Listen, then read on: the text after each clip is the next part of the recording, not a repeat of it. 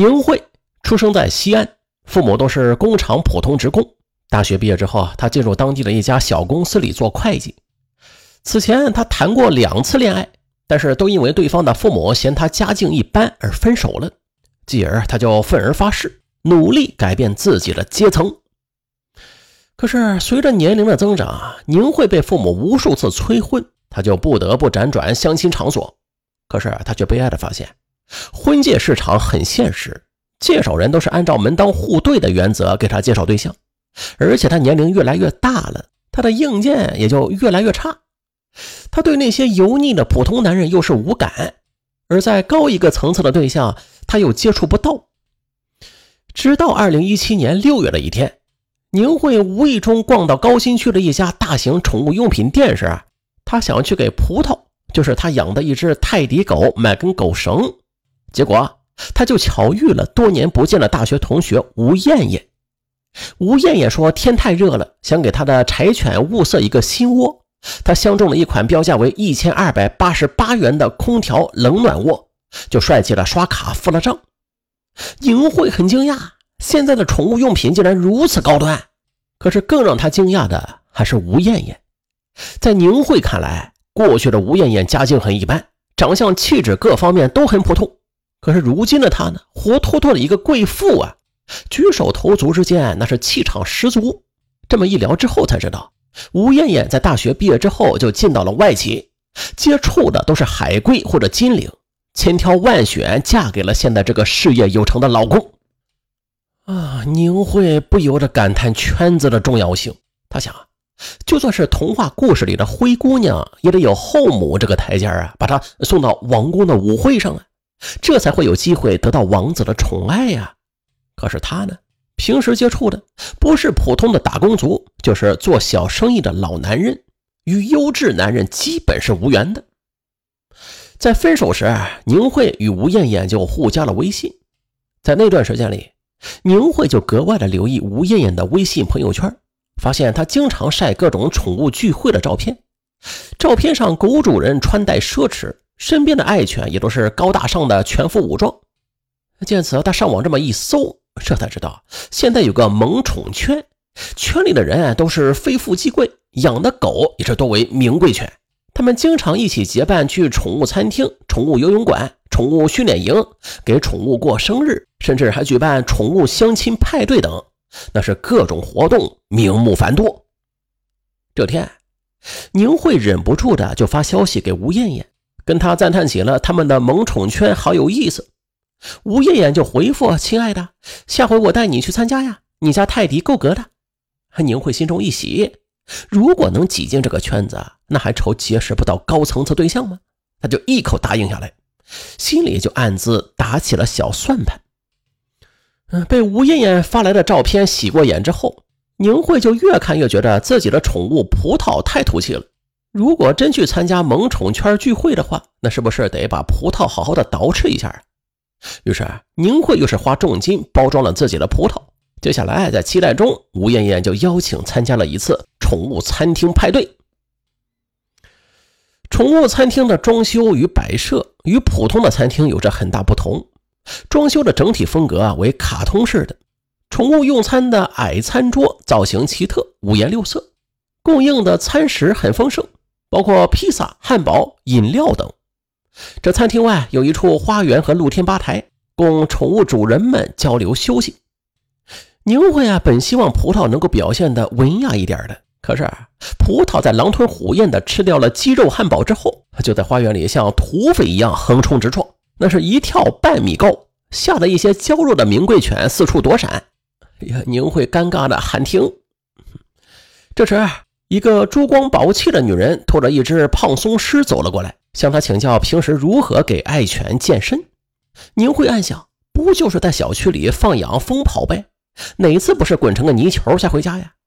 可是想想啊，这话上不了台面。于是他微微的一笑：“啊，我们有专门的健身器材和健身计划的。”听他这么说，在一旁的几位萌宠主人便立刻一脸羡慕的向他请教具体方法。宁慧则信口开河的吹了一大通。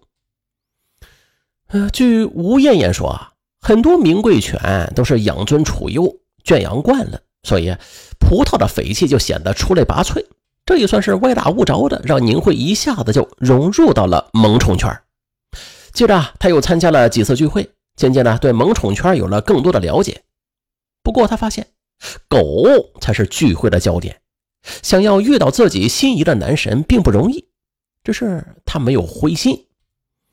二零一七年国庆节期间，宁慧随着吴艳艳参加了一次萌宠圈的体育竞赛。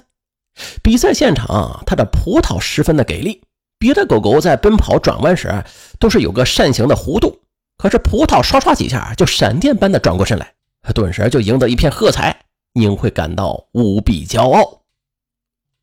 也就在这时，一个白净斯文的男人牵着爱犬走了过来，对他竖起了大拇指，说：“干得漂亮，你的泰迪可真棒。”男人看上去三十来岁的样子，身上有股淡淡的檀香味白色的外套内搭黑色的 T 恤。再配上卡其色的长裤和大气有型的腕表，那活脱脱的是一个偶像剧里的男主角。见此，宁慧顿感眩晕起来，但是却强装镇定。两人就以狗会友。宁慧得知对方的狗叫芭比，刚满五岁，是只进口的纯种法国斗牛犬。男人说羡慕葡萄的聪明伶俐，说他的芭比就笨得很，爱抓蚊子、苍蝇。有次不知好歹的去抓马蜂。结果屁股上被叮了一下，肿得老高，然后去医院里输了三天的液。宁慧被逗得哈哈大笑。赛场下，二人相谈甚欢，宁慧颇为心动，但是对方直到离开都没有做自我介绍，也没有索要他的联系方式。出于矜持和对富贵阶层的敬畏，他也没有向对方开口。可是没过几天呢，就接到了同学吴艳艳的电话，那个郑泽举办了一次秦岭聚会。邀咱们俩参加。宁慧听后，张二和尚摸不着头脑啊，就问：“谁是郑泽呀？你还不知道啊？就是那天和你谈笑风生的帅哥呀。他特意叮嘱我，让我叫上你，还让我不用开车，约个地点，他来接我们。”嘿呦！宁慧的心中一声惊呼哟，橄榄枝来了！就在二人等车的时候，吴艳艳就介绍了，说郑泽三十五岁，海归，外企高管。因为忙于事业，至今单身。我看他对你有意思。宁慧听了，笑颜如花。这次聚会集合了六七辆车，近二十只宠物狗，大家一起向秦岭深处进发。不久，车队在一处农庄前就停定了。郑泽显然是这里的熟客，就热情地招呼大家，而狗狗们呢，也在主人的带领或者指挥之下撒着欢而自己的宠物葡萄仍是上佳表现。此前，宁慧专门给他配备了一个新上市的智能项圈，能够 GPS 定位，还能够检测它的运动状态。这一会儿，它可以悠闲地坐在院子里乘凉，不再去管葡萄了。这时，郑泽就走了过来，不断地对他照顾有加。宁慧的心头就涌起了一股莫名的甜蜜感。也就是这次聚会，二人算是正式的认识了，并且相互的留了微信。此后。郑泽更是频频的约着宁慧参加萌宠圈的私人聚会。有一回，在一个女狗友的别墅，宁慧再次大开眼界。那位女狗友家既养猫又养狗，家里的进口狗粮、猫粮、进口奶粉、各季的服装、专属用品，那是一应俱全。特别是那些给猫爬着玩的猫架，做工十分精美，简直堪比艺术品。